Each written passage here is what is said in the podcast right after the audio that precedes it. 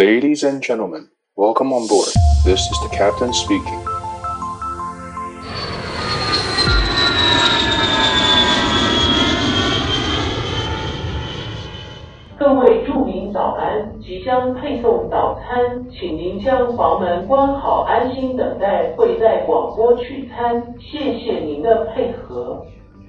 Good morning, residents. Breakfast will be delivered soon. Please close the door and wait for the broadcast to pick up the meal. Thank you for your cooperation. Hello，大家好，我是可乐教官。对，你刚刚没听错，刚刚的广播是我现在住的简易所的每天要播的广播之一。我刚刚那个是早餐嘛，所以它早餐、中餐、晚餐，然后收垃圾，然后提醒你要回报温度，都会播这个广播。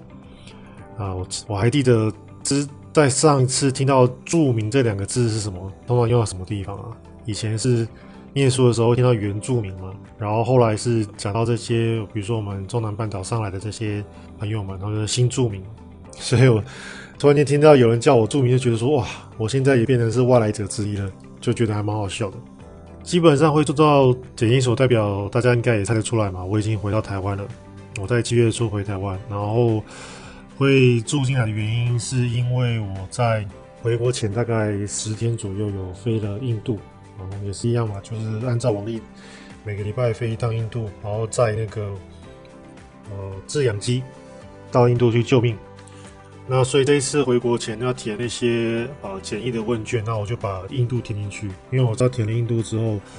现在这个 Delta 病毒大家都很紧张嘛，所以我还是要自己先填进去，免得到最后有什么状况。啊，就人家怪我，哎、你的一跳不确实啊，我就到时候变全民公敌，所以这个时候还是保守一点。所以我一填了这个有印有非印度之后呢，哎、欸，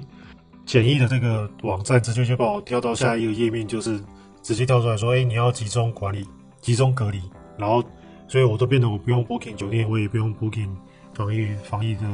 呃检疫中心，他就会直接呃直接要把我关进检疫所这样子。但是说到这个印度，我觉得现在可能变成是我们在。中南半岛这些飞行员们要抢飞的国家，因为我们像我们公司有飞印度嘛，有飞巴基斯坦，都是这些所谓的七个高风险国家。那为什么飞印度会变成是这么的热门呢？啊，因为飞印度，如果你在回台湾前飞印度的话，就是代表你可以直接被我们中华民国政府抓进来隔离。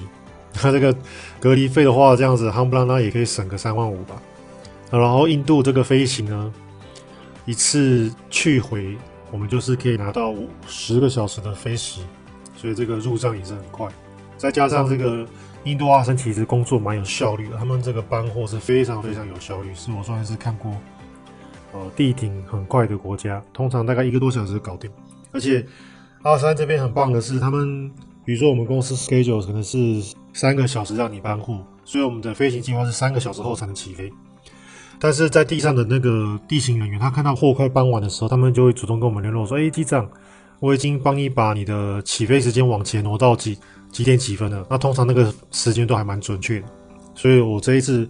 这几趟飞了印度之后，我觉得对于这个国家的民族性有一个很大的改观，就是哦，他们其实虽然说我以前认识印度是非常的 cheap，他们很爱杀价，很锱铢必较，但是不得不说，他们真的是有效率的民族，他们是一个很聪明、很聪明的民族。稍等一下，我再会讲一些我这次从中南半岛回台湾的一些看到的新的防疫措施。那我要，但是我现在目前要先补充一下我上呃上一集讲的飞行箱的部分。上一集飞行箱的部分，我觉得我真的是没有准备得很好，因为我是我没有真的把那个飞行箱整个打开，我是稍微用我的那个大脑去 review 我的箱子里面有有什么东西。就后来发现，我第二天我去飞的时候，发现我靠，我漏好多东西哦。我漏了哪些东西呢？除了我讲的那些证照啊、notebook、iPad 啊，然后耳机啊、外套这些以外，然后我还漏讲了几个重要的东西。第一个就是像我们飞行啊，我都会准备一个小医药包。这个包其实很小很小，那它其实这个医药包里面就含了一些哦，我觉得蛮重要的医呃医疗用用品，比如说第一个像胃乳片，然后像普拿疼哦，这两个东西我觉得是我带过算是最热门、最超值的。两个药品，那这说来好笑，这两个药品我在飞行这几年，我自己都没有用过。其实这几年这些药品我都是给我的机长用，我还记得有一年有一年飞，然后就飞一飞，机长就说：“哦，他不舒服，然后胃酸过多，很痛这样子。”我就说：“哎，你是你确定你是胃酸过多吗？那你要不要喂乳片？”他就用非常非常压抑的眼光看着我说：“他说他正需要喂乳片。他说如果你有就太好了。”然后就从我的飞行箱里面拿出了喂乳片，然后剪了两片给他。我就说：“哎，Captain，你刚好这两片这趟航程去回刚好可以可以使用这样子。”然后后来再过了几个几个礼拜吧，另外一个 Captain 说：“哇，他头很痛。”我就说：“Captain，你需要普拿疼吗？我有普拿疼。”然后也是用压抑的表情看着我说：“你有普拿疼吗？太好了。”然后我就也是剪了两颗给他。早撑过整个航程，最后后来发现胃乳片跟普拿疼是畅销的医疗物资，但是都不是我在用，都是我的那些 captain 在用，我会觉得很好笑。那除了这两个东西的话，我自己还常准备的是啊、呃，比如说像我之前在日本买的那个一体的 OK 棒，日本的一体的 OK 棒非常非常好用，因为我们在飞的过程中有时候会检查东西，你会容易被那些器具刮伤手，像我以前检查小飞机，常常被。飞机的蒙皮刮伤手，那我们大飞机的话是驾驶舱里面有很多尖锐的东西，那你刮伤手怎么办？就是基本上我的做法就是我的那个这个医药包里面呢，它一定会有一小条的抗生素的这个乳膏啊，也有有含有优点的棉花棒，就是这个棉花棒的中心它是空心的，然后它是它是呃装满了这个优点，所以你把它折一折，就像我们用那个。荧光棒一样，你把它折一折，然后抖一抖，它就会流到那个棉花的上面去，然后你就可以涂在伤口上。所以你就可以根据状况，你可以选择涂抗生素或者是涂优点，然后涂完之后，等它干了之后，再把那个一体的 OK 棒把它涂上去，这样子一整个航程就会变得非常的轻松，不会因为啊你有伤口然后变得诶不方便。像我记得之前有有一次飞行，然后是手掌那边刮到。那手掌刮到你，如果是一直去摸到那些操控界面啊，然后去碰到座椅，其实就一直很不舒服。所以那次我就用了这个，都觉得哎，这个超好用。那还有一次是我像我自己有可能有个小伤口，那因为最近大家都这一年来新冠肺炎嘛，我们常常用酒精洗手，基本上每一次飞行大概会用掉一百二十 CC 的酒精，所以当你手上有伤口，就会变很麻烦。那个酒精去碰到那个。小伤口就是非常的酸爽，非常的非常的痛，所以我后来有这个有这个一一体 OK 棒，我就觉得说这个是一个非常好的好的物品。它本身小小一罐嘛，大概就像口红的大小，那这里面这个一体 OK 棒就非常非常实用。那除了刚刚讲的这东西以外呢，我也再多带一片备用口罩。这个口罩其实从来没用过啦，放那边可能放了两三年都没用过，但是就是基本上就是放在那边备用。然后一小罐就是呃擦脸的乳液。那这个擦脸如意不一定只拿来擦脸，就是什么都擦，有时候擦手、擦脸，然后擦手肘啊，擦身体都可以。那会准备这个如意是有原因的，等下再跟你再跟你分享。然后之后会再准备个两三支牙线棒。好，没办法，现在年纪大了，不像以前牙龈很健康，现在都需要每一次吃完都需要牙线棒。好，那为什么会带这些东西？原因是因为其实我们很怕的一件事情就是转降，是就是说我今天假设我飞到 A A 目的地。然后就 A 目的地可能因为什么状况不好，我又飞到了 B，那我可能飞到了 B 之后，我可能要住好几个小时，那不一定转降了。像我们公司有时候，呃，之前有一些是，比如说你可以住半天的外站，或者是住一个晚上的外站。那像这种医疗包啊这些东西就，就还有这个一小罐这个擦脸乳液就很方便，你可以拿来擦脸、擦身体，然后全部擦完之后再补。因为你擦脸拿来擦身体就不会太油腻嘛，但是你拿擦身体来擦脸就太油腻，所以就变成是。我们用最少的空间去去达到最大的效果，所以这个是我的医疗包。那除了医疗包以外呢，我会再多带一个好物，叫做 Pokify。这个 Pokify 它其实是一个香港的产品啊、基本上如果你是呃香港在飞的同行，应该就知道我在讲什么。这个 Pokify 其实就是一个 WiFi 分享器，它里面插着一张四 G 的 SIM 卡。但是这个厉害地方在于，这个 Pokify 里面的 SIM 卡它可以用。几乎亚洲的国家都可以用，也就是说，我今天飞去日本、飞去韩国、飞去香港、飞去大陆、飞去东南亚，我就把这个 Pokify 打开，它就会找到当地有合作的 provider，然后就会去截取 4G 的讯号，然后就把它变成 WiFi。所以这个 Pokify 我之前呃有时候会偶尔住几天外站的时候带着它非常好用，它基本上它嗯就是它电力很足够嘛，就是你早上出去到晚上回来它都还有电。然后你整天的手机的那个导航啊，都可以靠它就可以撑过一整天，就觉得还蛮方便的。那除了 POKEYFI 之外呢，会多带一副耳塞做备用，然后呢会带遮阳板。这个遮阳板就是每个飞行员的也是一样，每个飞行员的小宝贝，小小你要说小宝贝，也可以说它是一个不可告人的小秘密。怎么说呢？因为其实理论上这个遮阳板是不会出现在飞机里面的，但是我们这个遮阳板，呃，officially 我们一定会说我们是拿来就是地地停的时候遮太阳。所以有时候你看到你有时候去搭飞机，你看到那个呃。就是看到那个飞机，就当当天太阳如果很大，比如说中午或下午太阳非常大，尤其像我们飞印度这种地方，太阳很恐怖，那我们就会拿这个遮阳板把这个驾驶舱全部遮起来。好，那像我买的是空巴专用的遮阳板，就是它是六片装，因为我们空巴的那个窗户有六片，所以我就是买六片装。但是我我有时候带不会带全部六片，我可能会带三到四片看状况，因为带六片的包包太太呃装不下太多了，所以带三到四片看状况。那如果是我飞晚班，我这个遮阳板就不带，我就会拿起来。好，那这个遮阳板其实像那天呃，我们飞印度啊，即使放了遮阳板啊，然后外面是外面的温度是四十三度，然后我们驾驶舱有冷气哦，都还是三十四、三十五度，那真的是很难熬，然后还穿着那个防护装，真的快爆炸了。所以还好有带遮阳板，否则没有这遮阳板，我们的驾驶舱就可能温度会更高，高个三五度不为过。好，大家想说，诶，为什么有冷气，我们驾驶舱还这么热？其实像我们像我们空巴三二零的飞机啊，我们的那个冷气调节，它是分三个区域，它是分驾驶舱一区，然后呢，把就是乘客的座舱分成前跟后，所以我们就有三区，就是 cockpit，然后 cabin forward 跟 cabin aft，这三区其实你就把地停的时候，你把冷气调成一半啊，驾驶舱都会比后面多个五到十度。那为什么会多这五到十度？其实是因为我们的飞机有很多航电系统，然后，那种大飞机有很多很多航电系统，像是光是无线电就三套嘛，然后惯性导航仪三套，GPS 三套，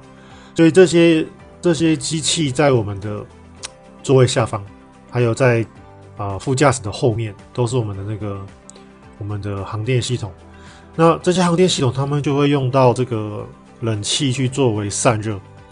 所以这个这个风啊，这个热风，他们其实会会跑进我们驾驶舱，所以我们驾驶舱的温度永远都比后面高很多。那加上三二零，我觉得可能是，呃，第一个它可能小了，第二个有可能是我们公司的飞机都没有到非常新，不是那种全新的飞机。所以既然不是全新飞机，冷气都有一点点老化，所以我就觉得我们的驾驶舱的冷气永远都不是很足够。所以，像我们飞印度啊，或或者飞一些国的国家，比如说兰州这个地方，他们需要我们穿这个防护衣啊。通常我们在 TOD，就是所谓的 Top Descent，就是我们要在开始下降之前，我就会把这个冷气啊直接转到一半最冷，三个 zone 都一样，三个 zone 都是一半最冷。因为我们的飞机引擎在转的有在运转的过程中，冷气比较强。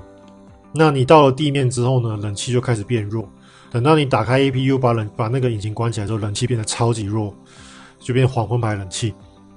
所以我的做法就是在降落前就开始把冷气降到一百，然后一百的话大概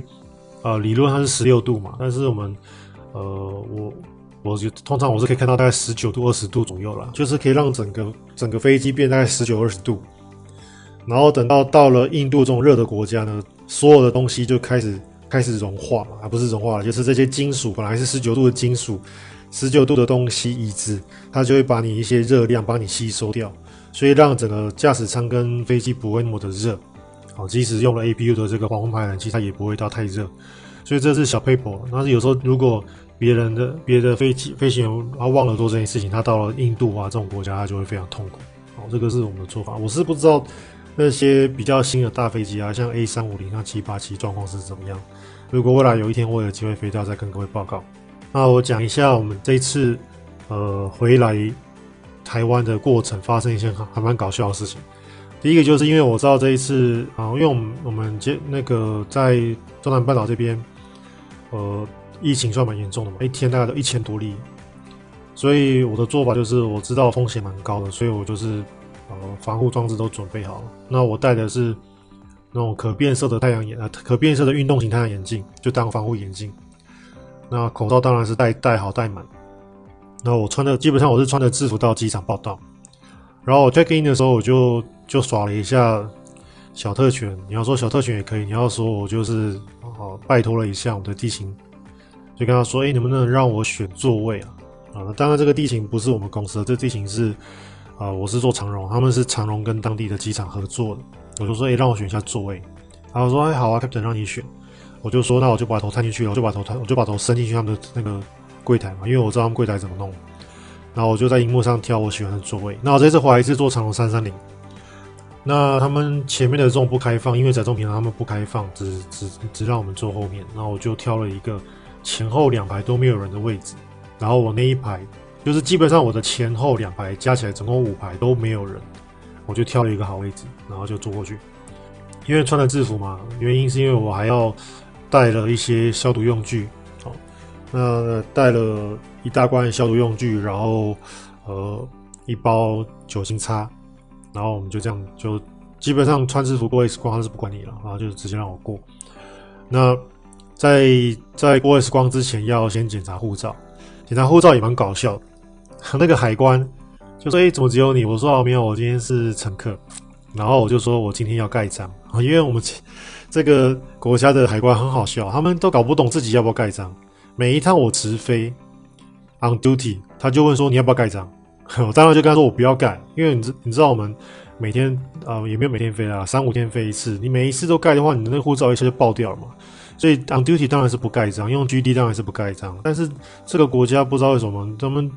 他们每一次海关都问我要不要盖章。我想说，到底是你的工作还是我的工作？要不要盖章是你决定吧？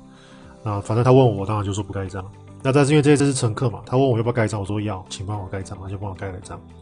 那就过了一次关，然后就本来想说还要去 lunch 看一下有没有吃个早餐，这样我飞机上就不用打开口罩啊，减少风险。诶，结果让那个那个 waiting lounge 没有开，就是那个特约的候机室没有开。那没有开怎么办呢？那我就就只好。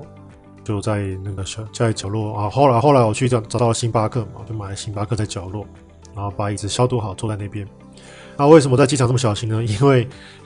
我们那个那个机场啊，几十个员工中奖，蛮夸张的。整个机场有几十个员工中奖，哦，很多乘客可能都不知道，但是因为我们自己是我们自己是业内人士嘛，就我们自己知道，我们机场很多人有中标，所以特别小心。等到我登机的时候呢，我也不先上飞机，我就在旁边等。等到看到所有人都上飞机，我才最后一个走过去，哎，给他们检查完护照。那这个护照每一次给海关、给这个地勤人员检查完，我都会用那个酒精擦把护照擦过一遍，然后放回包包的口袋之后呢，再用酒精喷手。因为我知道机场的地勤人员很多人已经得过新冠肺炎，应该说很多人得了新冠肺炎。然后我们这个国家一天一千人嘛，所以。就这一部分特别小心，因为病从口入，病从口入。其实新冠肺炎很多时候是因为你的手摸到了这些脏东西。好，那就进了飞机之后，就直接走到我的前后都没有人的位置，就就定呃就定位。那我东西就先放在旁边，我也不先坐，我就就拿着所有的消毒用具开始喷啊，尤其是那个头枕的部分啊，然后你的你的那个放行李的那个 overhead cabin 的那个把手那边一定要喷，那边很多人会忽略。然后，呃，我坐的座位的话，当然就是，呃，那个我前面那个口袋嘛，放东西的口袋，然后椅子，然后遮阳板，然后要那个扶手那边，比如说你要倒那个椅子，你要按那个按钮嘛，所以那个里外都要都要稍微消毒过。喷完之后呢，然后再拿酒酒精擦把它全部擦过一遍，然后满意了之后再把东西收一收，然后再坐进去，然后之后就再也不动，直到下飞机。那后来事后证明这个决定是对的，为什么？因为两天后，那个呃区公所打给我，他说：“哎，那个请问那个您坐的航班有人新冠肺炎确诊？” 我说：“哇塞，才二十五个乘客就有一个人确诊，这个比例也太高了吧？好吧，那确诊就确诊了，反正基本上我是直接住入住防疫旅馆嘛，所以入住直接入住防疫的防疫中心，所以对我来说我是没有影响。那我知道我自己是很小心，加上。”我也是都打过疫苗的，我知道疫苗的这个保护力算不错，所以就就这样吧。为什么我会知道疫苗保护力不错呢？这要扯到另外一件事情，就是在大概三个礼拜前吧，我们公司的一个我有两个我的好朋友，一个机长，一个另一个资深副驾驶，他们两个跟他们的另外一个好朋友吃饭喝酒聊天一个晚上，结果第二天机长就打给我说，出出来出大事了，出大事了。他说，我就说怎么啦？然后他说，我靠，那个当地人中标了。这个提前一天吃完饭喝完酒，第二天就被确了确诊中中奖。我就说怎么会怎么会这么突然？怎么前一天才吃饭，第二天就去就去验 PC 啊？这个太快了吧？然后说啊没有，他那天来的时候呢，他的那个朋友已经有症状了，已经有一点咳嗽、流鼻水症状。他还他还想说量个体温，发现他他没有发他没有发烧，所以那个机长想说啊应该没事。我就说我就跟他讲学长们，这个新冠肺炎这个时候你跟他聚会，人家有症状，你们也太太不小心了吧？我说你们是是那个吗？免费帮 AZ 做。做做解盲吗？还是怎样？对，反正后来就三个礼拜过了嘛，我们的那个机长跟资深副驾驶也都没没事，就是跟确诊者同桌吃饭喝酒一个晚上，结果都没事。这个 A G 真的不错。那这个确诊者，但是因为我像我不是因为我不是打 A G 嘛，我是打大陆的科兴。然后后来我就问那个学长说：“哎，那这个确诊者家人呢？这个确诊者家人都是打科兴跟国药，哎，也都没事。”所以这个事实证明，这个这个疫苗的防护效力其实是还不错。所以大家记得就是不要挑，有疫苗都是好疫苗。我打基本上我打科兴，你们已经比不过了啦。这个要要比烂比不过，我是最烂的。所以呃，记得不要挑，有疫苗赶快打。像我就看到我们有些烂的群组啊，有些我们的那个飞行同号的那种烂群组啊。那些老人家就说啊，我不要让我爸妈打，因为那个我讲的是前辈嘛，大概就已经五六十岁，然后他的爸妈就七八十岁。他说：“哎、我不要让我爸妈打，这个这个我们只要躲在家里就好。”其实这个我觉得这个观念是，我真的不知道该怎么说，因为其实群群群体免疫需要每个人去努力啦。所以我希望我的听众有听到之后，你们不要不要不要想说这个别人打我不要打，我，记得一定要去打。因为群体群体免疫非常的重要，而且新冠肺炎中奖，你你的这个杀伤力比这个疫苗杀伤力还要恐怖。像我举例这个，我刚刚讲的这个当地人啊，他为什么会中奖？就是因为他不打疫苗，他就是不相信疫苗，他觉得这个疫苗他他觉得他不相信，所以他就打死不打。然后他的他的爸爸还是当地官员哦，然后一直要去打他都不打，因为你知道，其实，在我们东南亚这种国家，你你家人家人是官员，其实你是有优先权的，你是可以先打疫苗的。那加上我们那个国家的施打率非常高嘛，我们那个我们那个国家的首都基本上，呃，民众是百分之百施打率的，目前哦，所以所以他就是不打，那他不打他就中奖了，诶，结果中奖就害到你周边所有人，为什么？因为你一中奖，你的家人，你跟你吃过饭的人，过去四五天，所有的人都要隔离十四天，那你这隔离十四天，你的你的人身自由，你的产值，然后你的那个心中的狂吼。其实是是，呃，怎么讲？是 你会害到周边很多人，所以我会建议，就是说大家有机会，你只要是有资格的，你赶快去打疫苗，不要再拖了。好，我都打科兴，我都不怕了，你还怕什么？所以赶快去打疫苗。好了，那讲完这个免费的帮 AZ 解盲，帮科兴解盲，然后我就讲我这个回程。那我这回程，然后我们到了台湾嘛，这个飞机舱门一打开，我就听到这个。那个空服员啊，在用 PA 讲，哎，都在五十五 K 的某某某先生，请你与空服员联络。哎，我就想说，哎，我就跟空服员讲，他在讲我，然后他就说，哦，他就说，你请请请我直接往另外一个门出去。结果我一出去，我就被我们的 CDC 的那个值班的官员就接走了，就从此就是 VIP 服务了，我一个人就 VIP 服务。基本上，如果你不是从高危险、风险、高风险国家回国的人，你是在机场做检疫啊，照做筛检，然后才各自啊坐防疫计程车或者防疫大巴到你的指定地点去。那我们高风高风险国家不一样，我们的做法就是他不筛检，他直接确认好我的那个我的单子，然后确认好的这些旅游史之后呢，他就押解着我，他就是押着我，然后呢。过护照检验，然后提取行李，然后直接把我押上计程车，然后计程车就直接把我送到检疫站。我说检疫站在台北市，哦，离我家还不会太远，还蛮方便。然后我就觉得，我靠，这个真的是真正的 VIP 服务诶，还好这个高风险国家回来的人应该不多。然后我上了计程车，就听到计程车司机在跟他的同行聊天嘛，才听到说，我靠，在我一个人从桃园机场再回到台北市区的检疫站，居然一趟。国家付他五千块，我就跟大哥大哥笑，我就说你再多寄几趟，你的薪水比我还高了，呵 比我开飞机薪水还高了。哇，五千块一趟啊，真的是真好赚！我我我飞印度怎么都没有这个，我飞印度都没有这个这么厚康的事情。好了，反正啊、每个人在自己的岗位上坚守岗位了。那我觉得国家有钱啊、多给他一点，我觉得无可厚非啦。后来进了检疫中心之后，他就是呃在第二天才安排我裁剪，然后还发了一个快筛给我，在中间快筛，然后出出关前再裁剪一次。我觉得这个规划不错，这个规划就有接有接轨到世界的标准。其实这件事情我已经讲了一整年了，我就跟我周边所有的人讲说，你们不要再说台湾的检疫好，台湾检疫真的是有够烂的。就我讲的是以去年的标准啊，在去年来说，去年去年去年在我来看，台湾的检疫是松散到不行。你跟世界各国比，真的是松很松散，很松散，所以才有后来那个诺富特事件嘛，就是因为我们对那些飞行员检疫太松散啊。我讲的是外籍技师的哦，外籍技师他们不入境，他们就入住简易旅馆，然后几天后就飞走了。那这些人如果染疫，就容易把病毒带进来，这也就是这次台湾爆发的状况之一嘛。那像我们飞很多国家。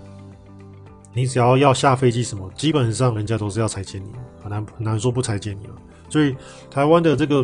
我不知道为什么台湾一定要分普筛仔，好，就一定要说啊，你是普筛仔。哎，结果你看今天新闻就看到了，今天那个桃园机场开始拖进大的货柜屋，然后要准备做普筛，全部都要筛检。这件事情应该去年就要做吧？我是觉得去年不做，今年再来做，你这是反其道而行嘛？好了，那个亡羊补牢，这个我只能说。终于了解筛检的那个好处了。其实去年就在一直讲，然后去年就台湾我不知道什么台湾官员就很自豪说自己是超前部署，就想说超前在哪里啊？讲超前部署，我讲一个，大家知道兰州？兰州在甘肃嘛？哦，甘肃省会兰州。你知道大家知道兰州其实在去年疫情爆发的时候，他们弄了一个方舱医院，他们就把一个好像是一个场馆嘛，体育场馆是什么地方的，他们就把它弄了一个方舱医院。然后就是基本上就是动线什么都规划好，东西都弄好，就是反正就是基本上就是空下来。那这个方舱医院他们其实从头到尾都没有开放过，他们就是真正的超前部署，他们就是弄好放在那边，放了一整年。那因为今年开始大陆疫情算控制蛮呃蛮有蛮有规划的嘛，所以他们已经确认大概是没有什么机会再用到，所以他们这个方舱医院才开始 release 出来做其他的用途。所以我要讲的是。这个东西我觉得才叫做是真正的超前部署。那我再讲另外一个超前部署，像广州，大家知道之前 Delta Delta 病毒肆虐嘛？广州的做法就是这样子，他就直接就是封城，然后就说你必须要持 PCR 证明，然后呢你才能够离开广州。然后他们在做整个城市一千万人的的普筛，好 P 我讲的普筛还不是快筛哦，台湾到现在还在用快筛哦，他们都是现在大陆在筛都是用都是用 PCR 比较准，所以我觉得。我们在讲快，我们在讲超前部署。我觉得你有在看过世界各国，你就知道这个是个笑话了。那当然，呃，因为现在疫情嘛，大家出国不方便，有时候变成是说政府要喂给你什么什么新闻，你就看什么新闻。但是其实像我们在到处跑的人，我们就知道说，其实这个真的是一个笑话了啊。不过好了，现在愿意愿意这个亡羊补牢，愿意普筛 PCR，我觉得也是可以了。但是前几天不是我之前不是还在还在大声疾呼说这个 PCR 收六千七千太夸张了，对不对？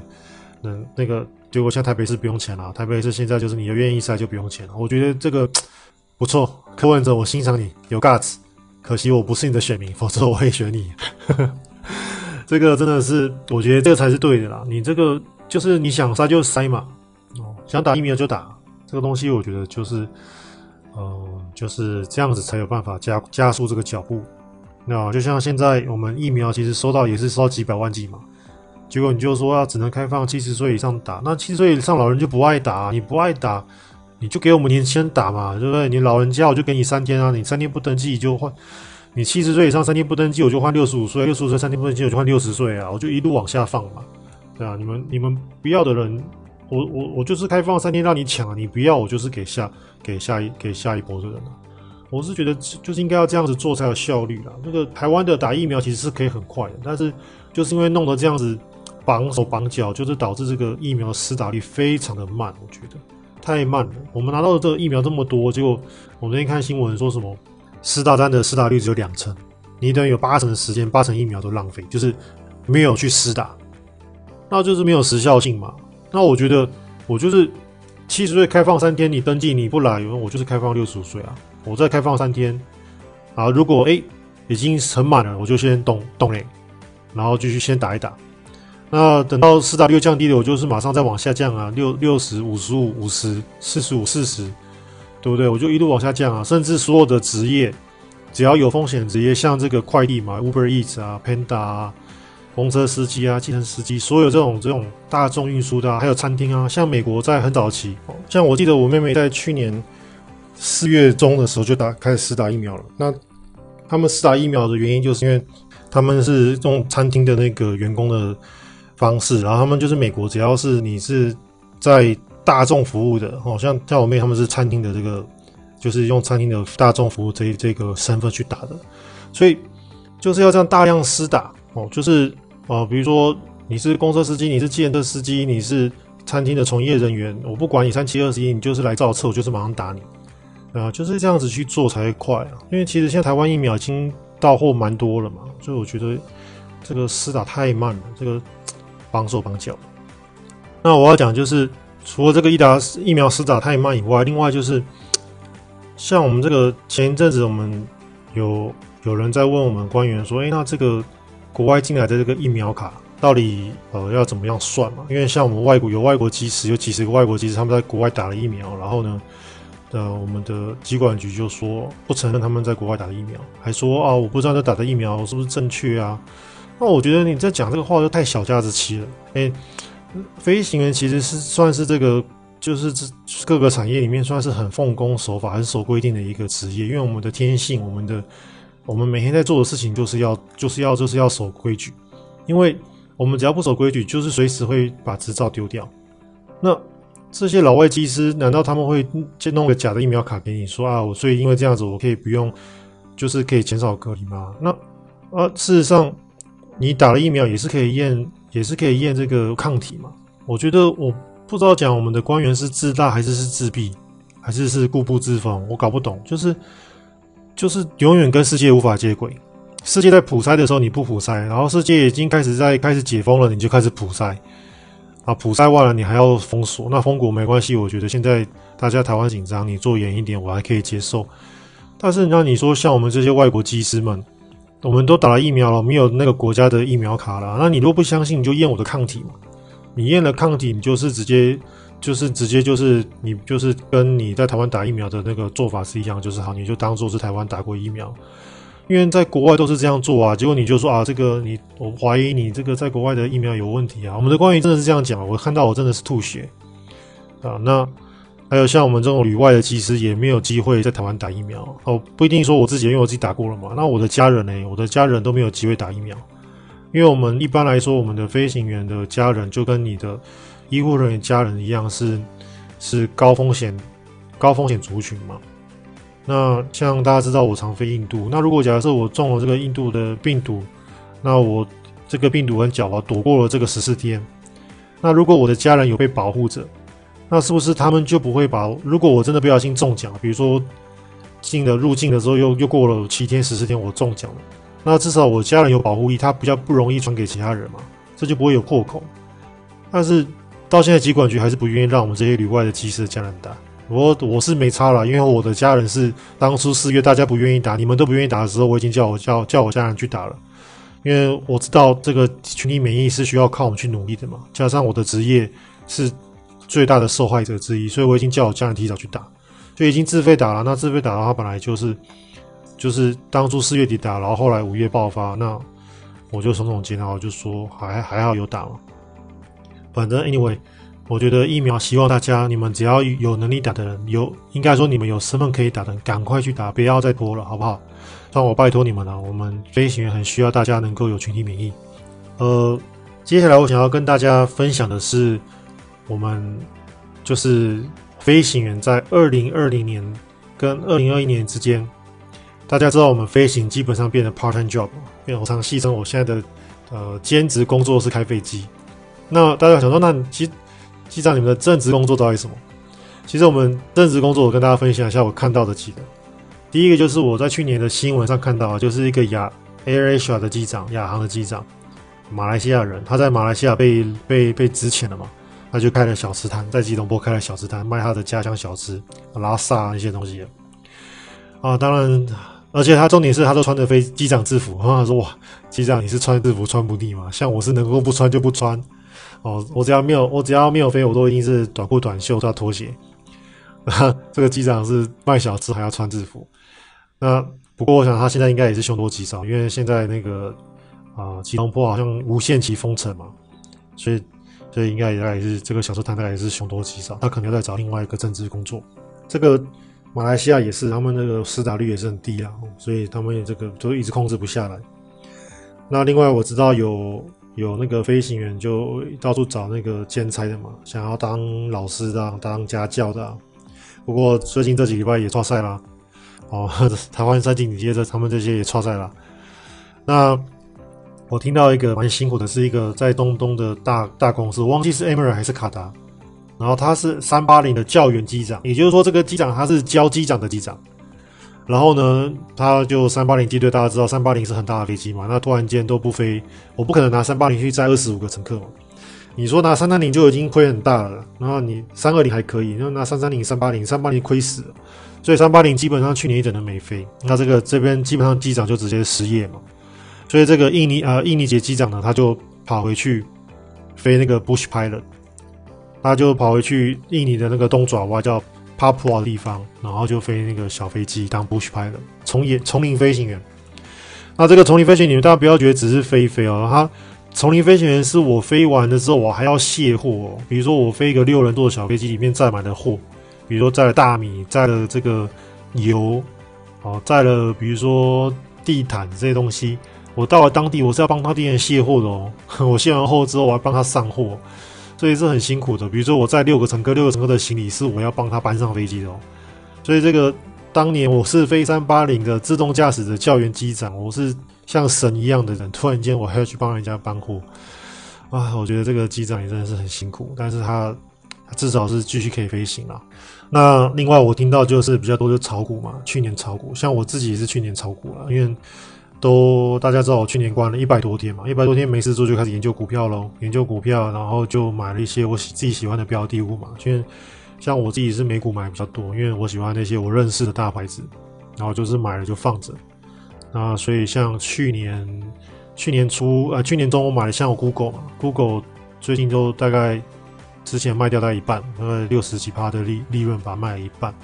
然后苹果啊，特斯拉也大概是六十几趴，特斯拉之前涨到八九十趴，那最近跌很多嘛，但是还只剩五六十趴的利润。啊，苹果终于开始涨啊，十五趴左右。所以炒股大概是很多飞行员的去年的工作。像最近我有在挖矿。我从大概三三月开始挖矿，啊，有一天我就在看我的矿机，然后在看我那个以太币的价格，哎，结果机长也很兴奋，凑过来说：“哎，你在看你在看那个吗？Crypto？” 我说：“哎，Yes。”我说：“Captain，你有在弄啊？”他说：“有啊，他还炒币。”哈哈，然后就整趟就开始跟他聊炒币，聊了一整天，然后发现说：“哦，原来真的大家都做的事情都一样了，那飞得很少就开始做这些闲暇的工作。”那我自己是因为自己我在飞飞开飞机以前我是当电脑工程师嘛，所以。挖矿的话，它需要一些软硬体的一些 knowledge 那，所以我大概也是弄了大概二十几张的这个矿卡，然后从三月挖到现在，然后，的目标大概就差不多七个月到八个月回本。那大家知道以太币明年之后开始不能挖嘛，所以明年的那个收入会比较不稳定，所以我的目标就是在明年收入不稳定之前，先把这些卡的这个本钱先拿回来，那之后就会比较自由的去操作。但是基本上我可能会把这个挖矿持续下去，变成是一个 passive income，因为我发现挖矿它可以 autopilot，因为我的矿机从三月到现在，我基本上只有在第一个月，因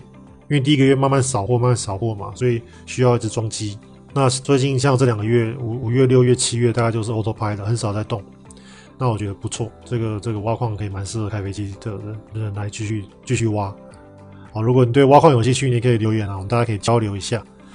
那。前两天又听到另外以前我的同事，啊，他是别家公司副驾驶，然后也是失业了，有几个，然后叫他们去，他们去跑 Uber Eats，因为大家知道现在台北封城了嘛，所以他现在他是他是南部人，他就特别上来台北，跟着他好朋友借了一台摩托车就跑 Uber Eats。对，听到的时候其实我是蛮想哭的啦，就是开公巴的人，然后突然间骑了一台老摩托车帮大家送餐，所以哪一天你可能拿到的 Uber Eats 就是我的同事帮你送的餐。好，如果你有一天呃。大家不要吝啬给我们这些 Uber Eats 的这些 driver，给他们一些这个小费。那我我那个同事说 Uber Eats 还蛮好赚的，他说他一天就是给自己的目标就是赚两千块，然后他平均一天可以跑啊四个小时可以跑一千块，所以他就是平均就是让自己就是大概赚就是跑八小时嘛，反正他他他不是以时数，他就是以两千块为目为一个目标，然后可能就跑三个礼拜，然后回南部休息一个礼拜这样子。然后我知道我目前有两个同事都在做这个事情，嗯，其实现现在讲到，其实心里是蛮沉重的啦。说实在的，那另外就是我知道一些老教官，因为他们就是已经准备退休了嘛。我知道有几个教官，比如说去当农夫的、养鸡的，因为他就听到说问一些养鸡的一些撇步，或者说哇，教官你的这个你的这个太太跳痛了吧？从开飞机变养飞机，啊变养鸡，啊，那个蛮跳痛的。不过反正。我是蛮真的蛮鼓励的，就是我的听众们，如果你的身份是可以打疫苗，请赶快帮我打疫苗，因为我们很多很多职业的人，不只是飞行员哦，很多航空业的人、旅行业的人、餐饮业的人，各式各样的人都靠着各位能够实行啊、呃、群体免疫啊，只有群体免疫那一天，才有机会完全解封，因为群体免疫疫苗不是万能的，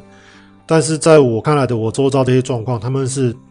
诶。打疫苗的人真的是保护力比较好。你看，跟跟感染的，因为我们那个国家大概感染的都是英国变种病毒，被跟英种英国病毒，呃，跟英国变种病毒的人吃饭喝酒一个晚上都还没事，代表这个保护力真的是不错。那而且就算你真的不小心中了，你也是轻症为主嘛。所以我觉得这个呃打疫苗真的对我们这个防疫新冠肺炎，然后能够。解封这件事情真的是非常重要，好不好？请大家帮我一个忙。好，那今天就到这边喽，谢谢各位，下次再见，拜拜。